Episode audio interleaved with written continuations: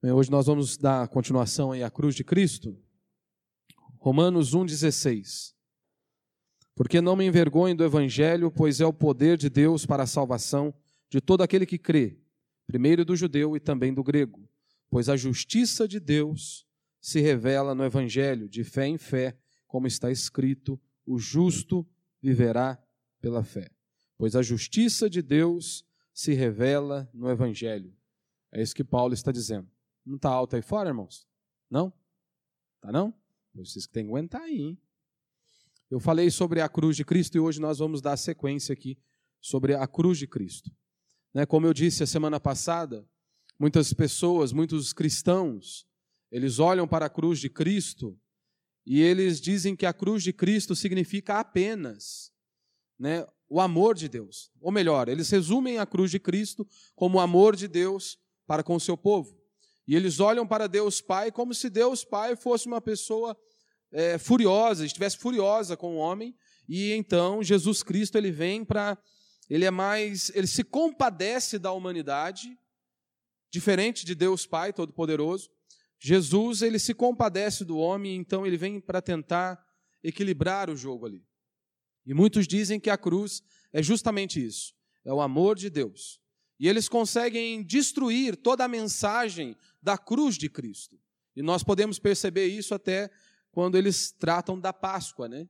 Eles arrumam um jeito de aniquilar a ideia original do texto. Né? Porque eles não conseguem conceber a ideia de um Deus que precisa ter a sua ira aplacada.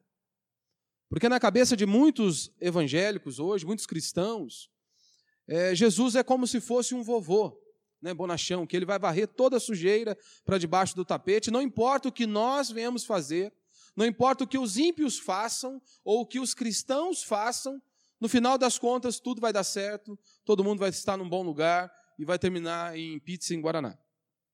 É isso que eles acham. Porém, a Escritura nos mostra outro caminho. A Escritura nos mostra esse Deus que é misericordioso, que é amor, mas a Escritura também nos apresenta um Deus que ele é justo. Um Deus que é justo, um Deus que é santo. E ele não pode simplesmente fechar os teus olhos diante de tanta impunidade, diante de tanto desleixo com a sua palavra, como a Escritura nos ensina. Maldito aquele que faz a obra de Deus relaxadamente. Eu aqui falando apenas das coisas de Deus, mas o cristão ele vive para a eternidade. O cristão ele vive com a perspectiva da eternidade. Então ele vive com o entendimento do seguinte: tudo que eu faço é para a glória de Deus, ou seja, é para Deus. Então, quando eu digo, olha, fazer a obra de Deus relaxadamente, não é apenas você servir a Deus aqui no prédio ou lá no pequeno grupo, mas a sua vida. Se você vive a sua vida de qualquer maneira, a Escritura diz que você não está trilhando o caminho correto. Você precisa se arrepender dos seus pecados. E você precisa avaliar a sua vida todos os dias. E como eu disse aqui no domingo, você não tem que avaliar a sua vida comparado com o esposo, ou com a esposa, ou com o pai, ou com o filho. Se você quer se comparar com alguém, compare-se com Cristo. Olhe para Cristo, então você terá um referencial de quem realmente é santo, de quem realmente é justo, e aí então você poderá enxergar quão pecaminoso você é ou quão pecador você é. Então nós precisamos sim entender, ter um entendimento correto da cruz do nosso Senhor Jesus Cristo, do porquê ele precisou vir. Por que ele precisou deixar a sua glória, se encarnar, o Deus encarnado, o Deus homem, por que ele precisou fazer tudo isso?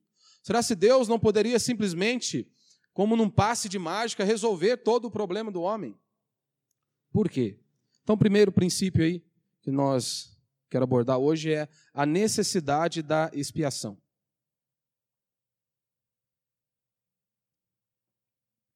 A palavra expiação e propiciação, elas estão meio que ligadas ali. A expiação, se você for consultar o significado, é a remoção ou o afastamento de algo. Né? Em termos bíblicos, é, expiação implica a remoção por meio do pagamento de uma penalidade ou de uma oferta. E a propiciação ela está ligada ao objeto da expiação. Ou seja, a propiciação ela causa uma mudança na atitude de Deus, ou seja, fazendo Deus se mover a nosso favor. Então, todo o trabalho de Cristo tudo aquilo que Cristo fez na cruz do Calvário, tudo isso tem uma implicação em nossas vidas. Não é simplesmente ele veio porque ele nos amou, ou porque que Deus, Jesus, precisou enfrentar aquela cruz. Ou seja, mediante o processo de propiciação, nós somos restaurados à comunhão e ao favor com Deus. Se você ler 1 João capítulo 4, verso 10, você vai poder compreender um pouquinho melhor. Em certo sentido, a propiciação ela está relacionada ao ato de Deus ser apaziguado. Ou seja, a ira de Deus precisava ser apaziguada. Deus é santo, Deus é justo. Deus não poderia simplesmente olhar para toda a raça humana e fingir que nada havia acontecido. Então a expiação ela é o ato que resulta na mudança de, da disposição de Deus para conosco, para com o homem. Aquilo que Cristo fez na cruz. E o resultado daquilo que Cristo fez na cruz, da obra expiatória de Cristo na cruz do Calvário, é a propiciação. Ou seja, é a ira de Deus ser removida. É a ira de Deus ser removida. Né? E eu falei a semana passada que você pode olhar algumas empresas, né? grandes empresas, eles sempre se preocupam em propagar a logomarca. Eles sempre preocupam, se preocupam em colocar a logomarca em lugar de destaque. Por quê? Por quê? Ora, a logomarca carrega os valores daquela empresa. E é claro, quando as pessoas baterem o olho ali, eles irão parar. Se o negócio é de qualidade, se o negócio é bem conhecido, as pessoas irão até aquele local. A, a nossa fé, a fé cristã, não é diferente. A fé cristã ela possui um símbolo universal, que é a cruz do nosso Senhor. E como eu disse, eu sei que hoje muito, muitos têm mudado o significado. Né? Para muitos, o símbolo da nossa fé deixou de ser uma cruz. O símbolo da nossa fé da fé de muitos que se dizem cristãos, não é uma cruz, pode ser um camaro, pode ser o dinheiro, menos a cruz de Cristo. E por que, afinal de contas, a cruz é o símbolo universal do cristianismo? Se você parar para estudar um pouquinho a Escritura, estudar o cristianismo, você vai perceber que o cristianismo ele tem vários aspectos. Se você estudar um pouquinho a teologia sistemática, você percebe isso. Tem cada ramo, tem cada aspecto, como, por exemplo, a teologia, o estudo de Deus. Você tem a pneumatologia, que é o estudo da pessoa e da obra do Espírito Santo. Você tem a soteriologia, que é o estudo da salvação, e assim por diante. E nós temos também a cristologia, que é uma das sessões mais importantes, que vai tratar sobre a pessoa e a obra de Cristo, o estudo da pessoa e da obra de Cristo. Eu sei que o nosso conhecimento é muito limitado. E por mais que eu tente transmitir algo, sempre vou falhar em transmitir as verdades da Escritura. Mas nós precisamos conhecer porque são princípios básicos da nossa fé. Nós não podemos simplesmente dizer que nós cremos em Cristo porque nos fez bem, ou porque eu me sinto bem neste local, ou porque alguém, eu nasci na igreja evangélica. Não, nós precisamos conhecer a cruz do nosso Deus. Por que, que ele precisou? E se nós fôssemos olhar pudéssemos definir o cerne da mensagem, da cristologia, nós poderíamos olhar e dizer que é a cruz do nosso Senhor. Em um sentido bem real, a cruz ela dá uma forma definitiva à essência do ministério de Jesus. E essa era a opinião do apóstolo Paulo, como eu disse semana passada. Paulo ele fez uma declaração admirável sobre a importância da cruz para toda a fé cristã. Como diz aí em 1 Coríntios, capítulo 2, verso 1. Ele diz: Irmãos, eu, irmãos, quando fui ter convosco, anunciando-vos o testemunho de Deus, não fui com sublimidade de palavras ou de sabedoria, porque nada me propus saber entre vós, senão a Jesus Cristo e este crucificado. Porque nada me propus saber entre vós, senão a Jesus Cristo e este crucificado. Todos nós temos estudado aqui a, a carta de Paulo aos Romanos, e nós percebemos de uma forma bem clara que Paulo era um homem muito versado nessas escrituras. Paulo que tinha, tinha um domínio das escrituras. Né? Paulo tinha um conhecimento fenomenal das sagradas escrituras. E por que Paulo então está dizendo que ele, a única coisa que ele vai anunciar, a única coisa que eu propus saber dentre vocês é apenas a Jesus Cristo e a este crucificado? É claro que Paulo estava usando um recurso da linguagem para dar ênfase seja, aumentar uma ideia que era autêntica. Mas é claro que Paulo iria instruir as igrejas. É claro que Paulo iria conduzir as pessoas a conhecerem a pessoa e a obra do Espírito Santo. É claro que Paulo iria também conduzir a igreja à ética cristã e muitas outras coisas que iam além da abrangência imediata da obra de Cristo na cruz do Calvário. E claro que Paulo iria instruir a igreja em determinadas áreas. Então, por que será que Paulo ele disse isso? Por que, que Paulo disse à igreja: Olha, a única coisa que eu venho anunciar a Cristo Jesus? Por quê? A resposta é óbvia. Paulo estava dizendo o seguinte: olha, em todo o meu ensino, em todos os meus ensinos, em toda a minha pregação, em toda a minha atividade missionária, o assunto de importância central era a cruz de Cristo. O assunto que ele deveria levar as pessoas era a cruz do nosso Senhor. E automaticamente nós temos ali a morte e a ressurreição do nosso Deus. Ou seja, nós não estamos ali para perder tempo. Você não está ali para ser entretido. Você não está ali para tratar inúmeros outros assuntos que sim podem fazer parte da nossa fé.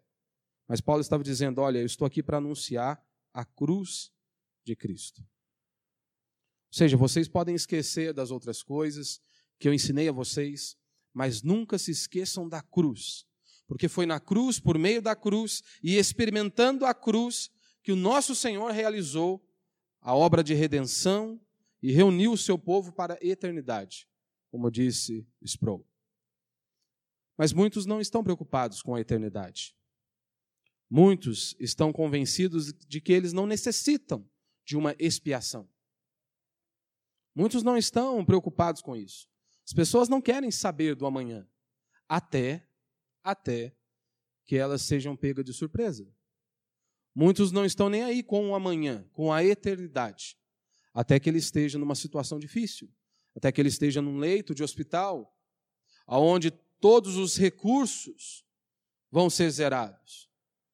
Então, muitos somente vão ser despertados neste momento. Muitos não estão nem aí. A preocupação hoje, inclusive dos cristãos, e realmente pode ser a sua também, não é eu preciso, eu necessito de uma expiação, aquilo que Cristo fez realmente havia sentido, tinha que ser assim. Talvez você está aqui, Cristo para você é apenas um, uma, um ser que vai te dar prosperidade. Não se engane, ah, isso aí acontece só lá no, no pentecostal ou no neopentecostal. Não, você pode estar aqui e pensar que Cristo é apenas isso para resolver os seus problemas, para satisfazer os desejos do seu coração. E não se preocupa com o amanhã. Vive apenas o hoje, o aqui e o agora. Estão com raízes fincadas neste mundo. E não me entenda mal, não estou dizendo que você não possa desejar um trabalho melhor, uma casa melhor, como os irmãos estão cansados de ouvir. Mas a nossa vida não se limita apenas a isso. Muitos não se preocupam como eu faço para me reconciliar com Deus? As pessoas não estão nem aí para isso. Como eu faço para escapar do juízo divino?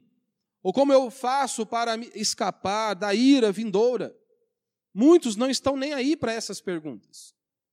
Mas se você falar de prosperidade, de êxito e sucesso, muitas pessoas querão ouvir.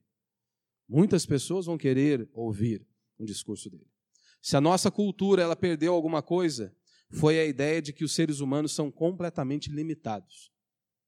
Você pode ter certeza disso.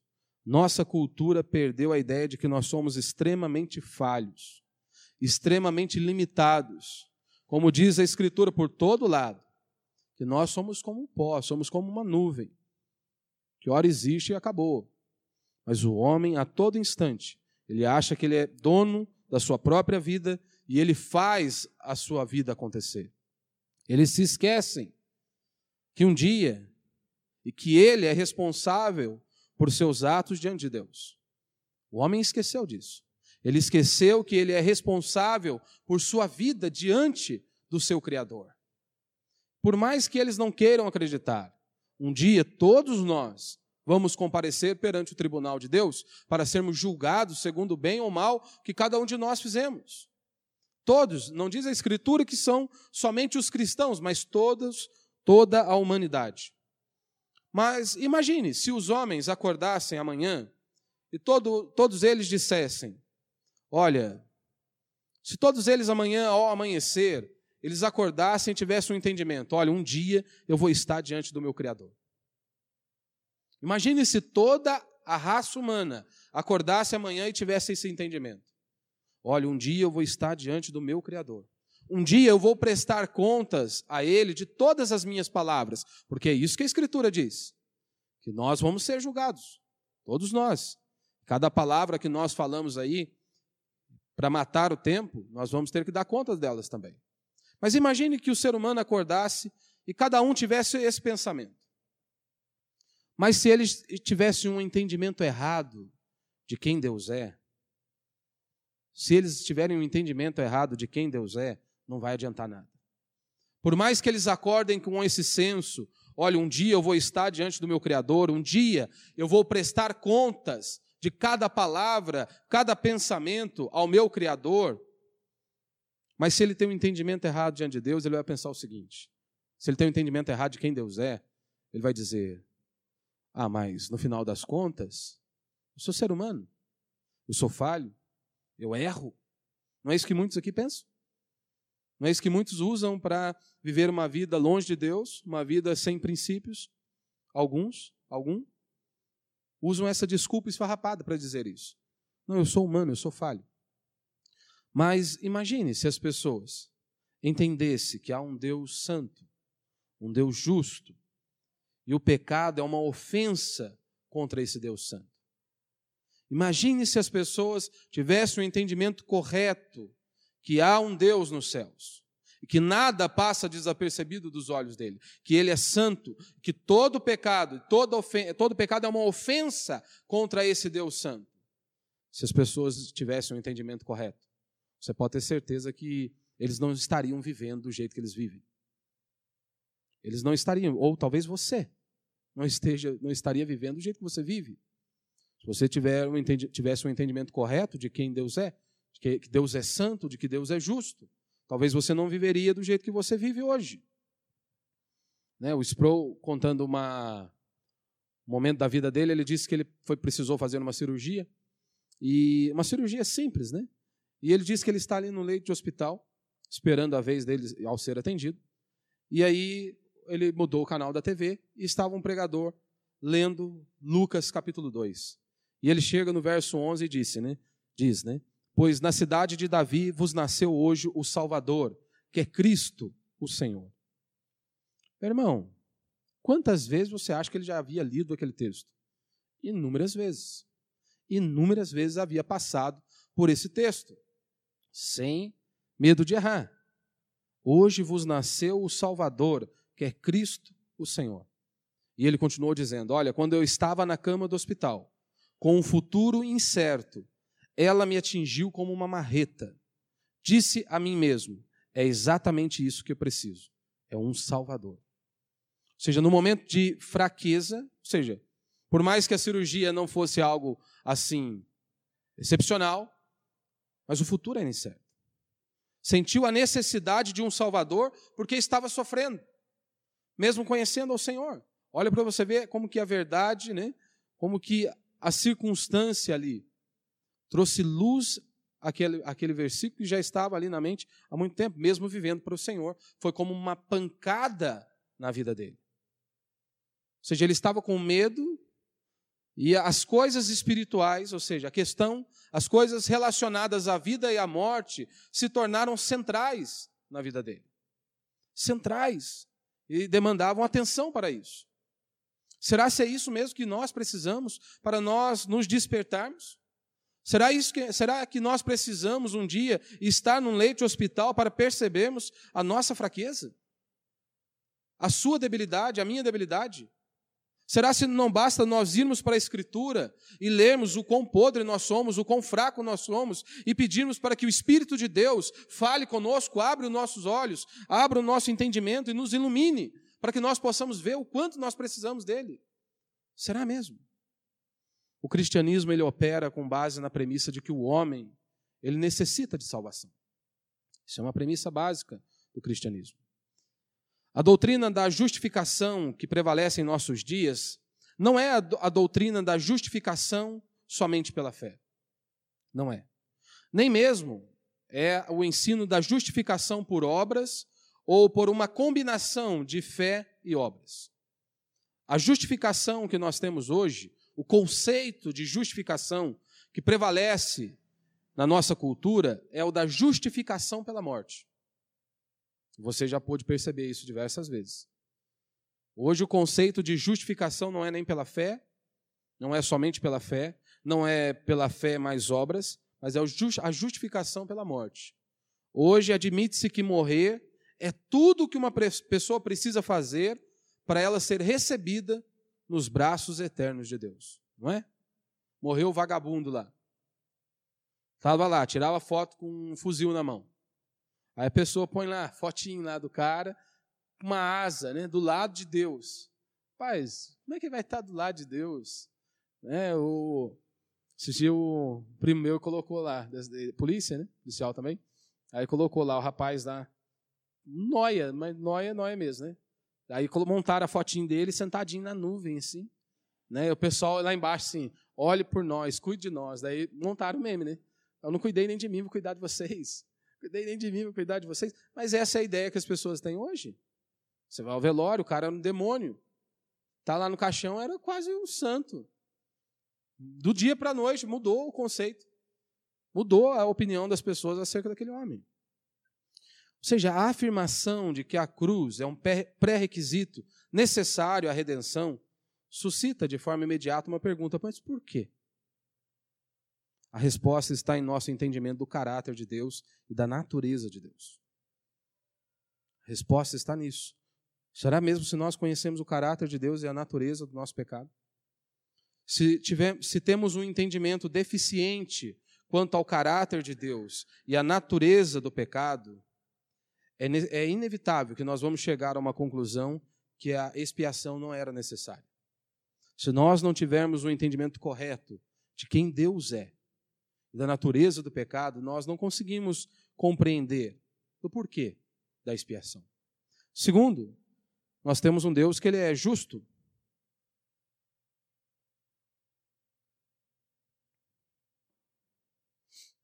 Quando você pesquisa a história da igreja, ou você lê a história da igreja, você pode perceber que há inúmeros servos de Deus, grandes servos de Deus, e quando eu digo grande, não é que questão de homens que tiveram status aos olhos deste mundo, foram sucesso aos olhos desse mundo, mas pessoas que viveram para Deus, que deram, que, né, que se doaram para o Evangelho, para a obra de Deus. E você tem grandes nomes na história da igreja, como Agostinho de Pona, Tomás de Aquino, Martinho Lutero, João Calvino e muitos outros homens.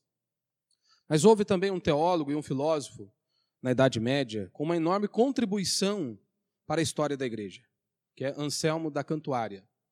Ele teve uma grande contribuição para a história da igreja. Anselmo ele deixou um legado de três obras importantes. Todas elas eram breves.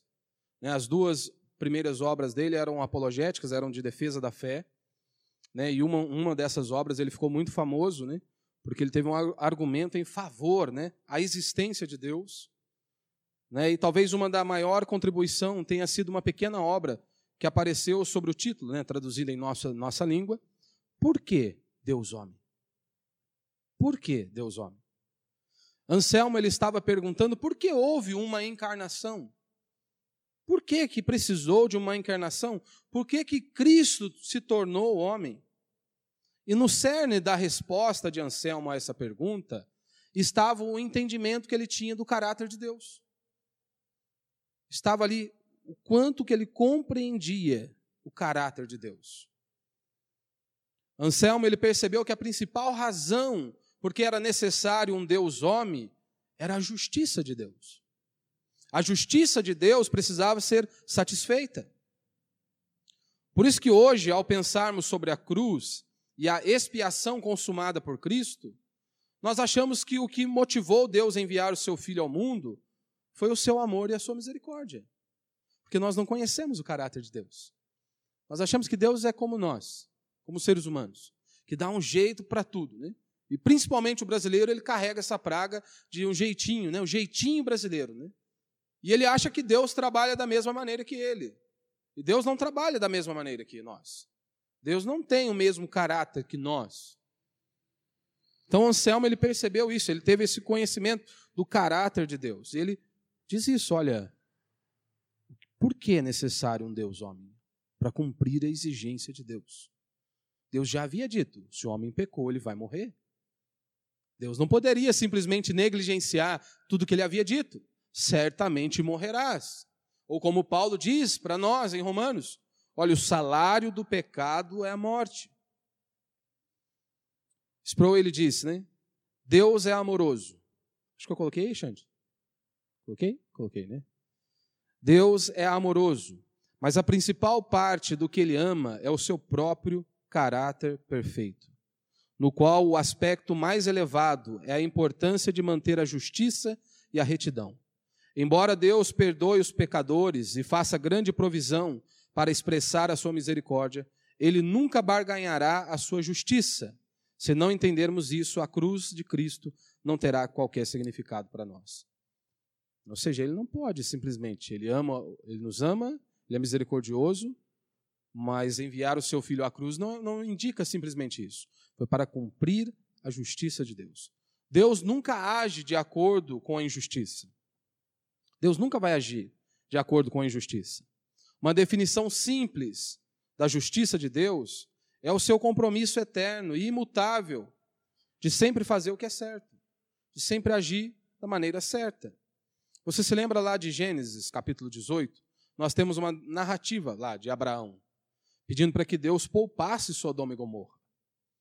E Abraão, pai da fé, ele começou a usar inúmeros artifícios para tentar convencer Deus a não destruir aquela cidade. E Abraão começa a usar inúmeros argumentos, né? E ele chega ao ponto de dizer a Deus: Olha, Senhor, mas se o Senhor achar dez justos nessas cidades, o Senhor vai punir essa cidade. Ele chega até ao absurdo, mas o Senhor vai punir inocentes. Né? E depois, é claro, Abraão ele diz: não, realmente não há. Deus não vai punir o inocente. Deus não vai punir o inocente. O interessante é que todos nós nos lembramos qual que foi o resultado com essas cidades, com Sodoma e Gomorra. Tamanha perversão. Todos nós sabemos, o juízo de Deus veio sobre aquele povo. E o juízo de Deus vir sobre aquelas cidades não quer dizer, porque não simbolizava que Deus era cruel, não estava simbolizando que Deus era severo e que Deus não tinha amor. É justamente o contrário. O juízo veio sobre aquelas cidades porque Deus é justo e Deus é reto. Justamente por conta disso, porque Deus é justo, porque Deus é santo, porque Deus é reto, Deus não poderia simplesmente fechar os olhos para tamanha maldade humana. Da mesma maneira, nós podemos olhar para Noé. Não foi o demônio que fez, foi Deus quem fez. Foi Deus que puniu aquelas pessoas, justamente porque eles não se arrependeram dos seus pecados, justamente porque eles não ouviram a voz de Deus. Eles não se submeteram à voz de Deus. E então sofreram. E inúmeras e inúmeras vezes nós percebemos isso nas Sagradas Escrituras. De um Deus que não fecha os olhos para a maldade humana. E lembrando que Deus não fecha os olhos para a sua maldade, para o seu pecado, para o pecado do cristão. Você se lembra? Tem Davi, o homem segundo o coração de Deus. Se Deus não poupou o homem segundo o coração dele, você acha mesmo que o pecado é mais limpo, limpo porque está na sua pele? Você acha mesmo que você pode viver uma vidinha de qualquer jeito? Que nós podemos viver uma vidinha de qualquer maneira? Que Deus vai fingir que não está vendo? Não. Se você se lembra, a espada nunca mais apartou da casa de Davi. Davi viu coisas horríveis acontecendo dentro do seu lar, por conta do pecado, por conta de não ouvir a voz de Deus. Portanto, a necessidade da expiação de Cristo, ela acha sua origem primeiramente no caráter de Deus. Primeiramente no caráter de Deus, porque ele é santo e ele é justo. Ele não pode simplesmente desculpar o pecado. Antes ele tem que exercer juízo contra o pecado. Ou seja, Deus tem que punir os pecadores. Ou ele vai punir os pecadores, ou ele vai prover um meio de expiar o pecado daquele povo, que foi o que Cristo fez por nós. Terceiro e último princípio aqui para a gente encerrar.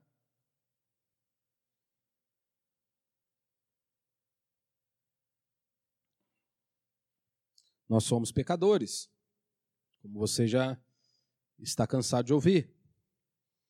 Mas raramente nós separamos um tempo para pensar nas ramificações do pecado. Nós não, muitas vezes não atentamos a isso. Nós achamos que se o pecado é pequenininho, não importa, né? Deus não está vendo. Você precisa compreender que até mesmo os mais leves pecados, se assim posso dizer, que nós cometemos, os menores pecados, as suas mentiras, seus pecadinhos, você precisa lembrar que você está transgredindo a lei de Deus. Não importa qual tamanho seja ele. Por menor que seja, você está transgredindo a lei de Deus. E se você está transgredindo a lei de Deus, nós estamos pecando contra o nosso Senhor. Nos menores pecados, nós tentamos, nós desafiamos o direito de Deus em governar e reger a sua criação. Nós queremos tirar uma queda de braço com Deus. Não importa o que ele diz em sua palavra, mas nós queremos conduzir a nossa vida do jeito que nós bem entendemos. Então nós queremos desafiar o direito de Deus governar a sua criatura. Nós queremos arrancar a autoridade de Deus, que pertence unicamente a Ele. E nós achamos que nós podemos deter essa autoridade. Ou seja, até o menor pecado ofende a santidade de Deus, a glória de Deus, a retidão de Deus. Todo pecado, não importa quão insignificante ele pareça ser. E nós precisamos compreender isso. Por menor que ele seja, é um ato de traição contra Deus. Então nós não podemos, nós temos que avaliar as nossas vidas todos os dias. O nosso modo que falamos, o nosso modo que vestimos e todas as nossas atitudes. E quando você olha para a Escritura, a Bíblia aponta pelo menos três maneiras né, de como o pecado arrebenta como ser humano, de como o pecado, né, pelas quais o pecado da raça humana é descrito e apresentado na Bíblia, ele é chamado muitas vezes de dívida, um estado de inimizade contra Deus, né? Você se lembra? Quando a Escritura diz que nós éramos inimigos de Deus, nós estávamos em dívidas com Deus, e o pecado dele é um crime. Então nós somos pecadores. A Bíblia ela usa essas descrições para que nós, para nos ajudar a ver o quanto que o pecado é terrível. Nós não podemos flertar com o pecado. Nós temos uma dívida, nós somos pecadores. Não é isso que Jesus disse logo lá na oração do Pai Nosso? Olha, perdoa as nossas dívidas assim como nós perdoamos aos nossos devedores. Nosso pecado está para com Deus como uma dívida. Ou como você percebe também lá em Mateus capítulo 18, do verso 21 ao 35, a parábola do servo incompassivo. Ou seja, nós temos um Deus, nós temos um Senhor. Nós estamos sobre a autoridade de Deus. Por que nós estamos sobre a autoridade de Deus? Simplesmente porque Ele é o autor e criador de todas as coisas. É Ele quem dita a regra, não é somos nós. Por isso que nós estamos sobre a autoridade dele.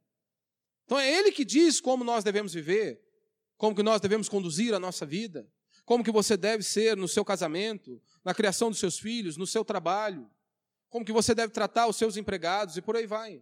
É Ele que diz como nós temos que viver. O poder é dele, a autoridade é dele. E ponto final.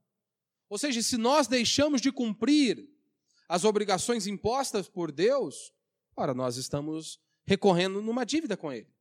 Nós não estamos debaixo, nós não estamos cumprindo o que está, o que Ele mandou, a voz de comando dele. Portanto, Deus, ele, nesse aspecto, né, onde nós olhamos desse aspecto do entendimento do pecado como uma dívida, Deus ele é o nosso credor e nós devemos a Ele. Nós somos devedores. E o, o grande problema é que se você tem uma dívida com Deus, não é como se você tivesse uma dívida com qualquer outro homem. Porque com o homem você pode fazer aí qualquer parcelamento. Mas e com Deus? Como que você vai pagar a sua dívida com Deus? Se a sua dívida é a questão do seu pecado. E você não pode se tornar você não pode se santificar sozinho. Você não pode se salvar. Como diz Tiago, se você transgrediu um mandamento, você já é culpado de toda, você já é culpado, você já é declarado condenado. Então nós temos uma dívida com Deus a qual nós não podemos pagar. Nós não conseguimos pagá-la por nós mesmos. Por que ora? Porque Deus ele requer obediência perfeita e perfeição impecável, coisa que nós não conseguimos. Coisas que eu e você nós não podemos fazer na força do nosso braço. Só que o grande problema é que nós estamos numa cultura moderna. E a cultura moderna, ela tenta fugir do desespero dessa situação a todo custo. Porque o que, nós dizemos? O que, a cultura moderna diz a todo instante? Ah, nós merecemos uma segunda chance. O homem merece uma segunda chance. Fulano merece uma segunda chance. Pergunta é: quem disse isso?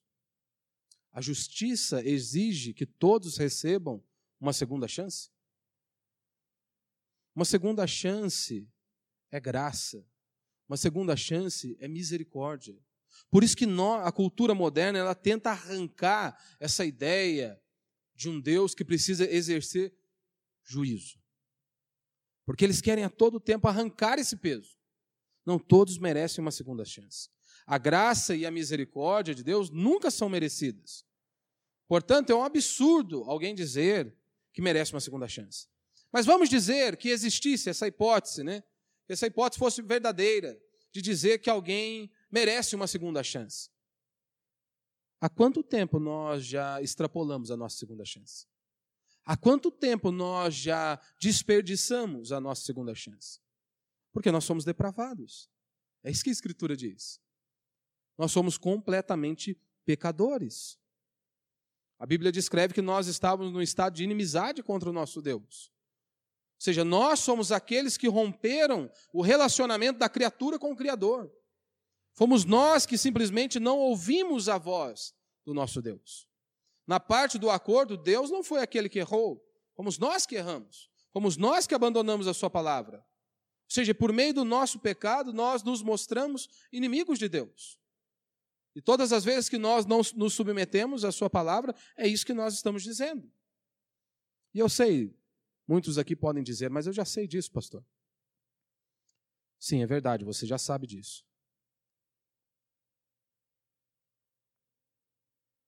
Mas quantas vezes eu ouço pessoas e vejo pessoas profundamente iradas contra Deus, porque elas acham que Deus não está sendo justo com elas. Você pode ser assim. Você pode chegar a esse estágio. Porque quando as coisas estão boas, quando tudo está correndo dentro do normal, dificilmente você vai levantar essa questão contra Deus. Será mesmo se Deus me ama? Será mesmo se Deus tem cuidado de mim? Mas a hora que você enfrentar o luto, a hora que você enfrentar o desemprego, a hora que você passar por crises conjugais, qualquer que seja o seu problema, você vai ser tentado a se levantar contra Deus e achar eu não tenho, Deus não tem sido justo comigo. Deus não tem me abençoado da maneira que ele deveria me abençoar. Constantemente eu ouço isso, constantemente. Nós praticamos e manifestamos a nossa inimizade por meio da desobediência contínua, quando nós não nos submetemos à palavra dele. A Escritura também apresenta o pecado como um crime. Se você já leu o breve catecismo de Westminster, você já pôde perceber na pergunta 14, e lá tem a pergunta é a seguinte: o que é o pecado? O que é o pecado? E a resposta é bem breve. O pecado é qualquer falta de conformidade, conformidade com ou transgressão de a lei de Deus. Ou seja, o pecado é qualquer falta de conformidade com ou transgressão de a lei de Deus. Ou seja, as expressões falta de conformidade com e transgressão de indicam o quê? Um fracasso em guardarmos a lei de Deus. Ou seja, logo nesse sentido, o pecado ele é um crime. Quando um crime é cometido, a justiça de Deus ela é violada. Ou seja, então nós somos dignos de punições. Se a justiça de Deus foi violada, o homem ele é digno de receber punição. Ele tem que ser punido. Ou seja, Deus ele age ali como um juiz. E como um juiz ele é considerado bom? Quando ele solta o criminoso pela porta da frente? Um juiz ele é considerado bom por largar um criminoso sair pela porta da frente? É claro que não. Claro que não. Um juiz justo, um juiz bom, não é aquele que deixa o crime impune. Deus é, acima de tudo, um Deus de lei e de ordem. Um Deus de lei e de ordem. Ou seja, por menor que seja o nosso pecado, se nós pecamos contra Deus, nós estamos em apuro. Nós estamos em apuro. Deus é justo e a sua justiça exige que o pecado seja punido.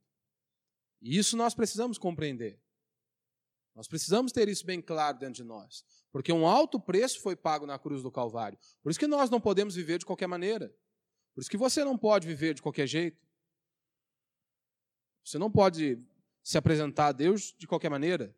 Ora, se ele te resgatou, se ele te comprou, como Jesus disse de forma categórica, aquele que me ama guarda os meus mandamentos, é impossível que você professe A e viva B. É impossível que você diga, eu amo o Senhor, Deus é tudo para mim, e você viva na perdição. Você não se prostre diante dele, você não se arrependa dos seus pecados. Ou seja, nós precisamos compreender isso. Então, quando o pecado ele é caracterizado ele como um crime, nós vemos que Cristo é aquele que sofre realmente o juízo de Deus. Ou seja, é Ele que cumpre, a pena cai sobre Ele. Foi Ele lá naquela cruz do Calvário, agindo como um substituto, que Ele assume o, verdadeiro, o lugar dos verdadeiros criminosos, que era você e eu, que somos nós. Você e eu. Éramos nós que deveríamos estar ali. Éramos nós. Nós somos os verdadeiros criminosos. Portanto, para a gente encerrar, o que Cristo fez, ali Cristo satisfez a justiça de Deus. Quando Cristo está no madeiro, por meio da sua obra na cruz, Cristo satisfez a justiça de Deus, as exigências da justiça de Deus em relação, seja a nossa dívida, seja em nossa inimizade, seja em nosso crime para contra o Senhor. Cristo, ele cumpriu a exigência de Deus. O que cabe a nós é a cada dia louvarmos a Deus por isso, bendizermos a Deus por isso, porque Ele nos comprou, porque Ele nos resgatou, porque eu e você, nós não podemos, por nós mesmos, nos salvar. Nós não podemos. Nós não podemos. Então, a cruz é justamente isso, é uma manifestação da justiça e da misericórdia de Deus. Nós vemos ali a justiça de Deus sendo cumprida e a misericórdia de Deus estendendo a nós, aos seus filhos. Isso é maravilhoso. Isso é maravilhoso. Coisa que nós não poderíamos fazer. Por isso que Cristo desceu até nós, porque nós não poderíamos subir até Deus. Haja visto que somos falhos, e pecadores e precisamos desse Deus.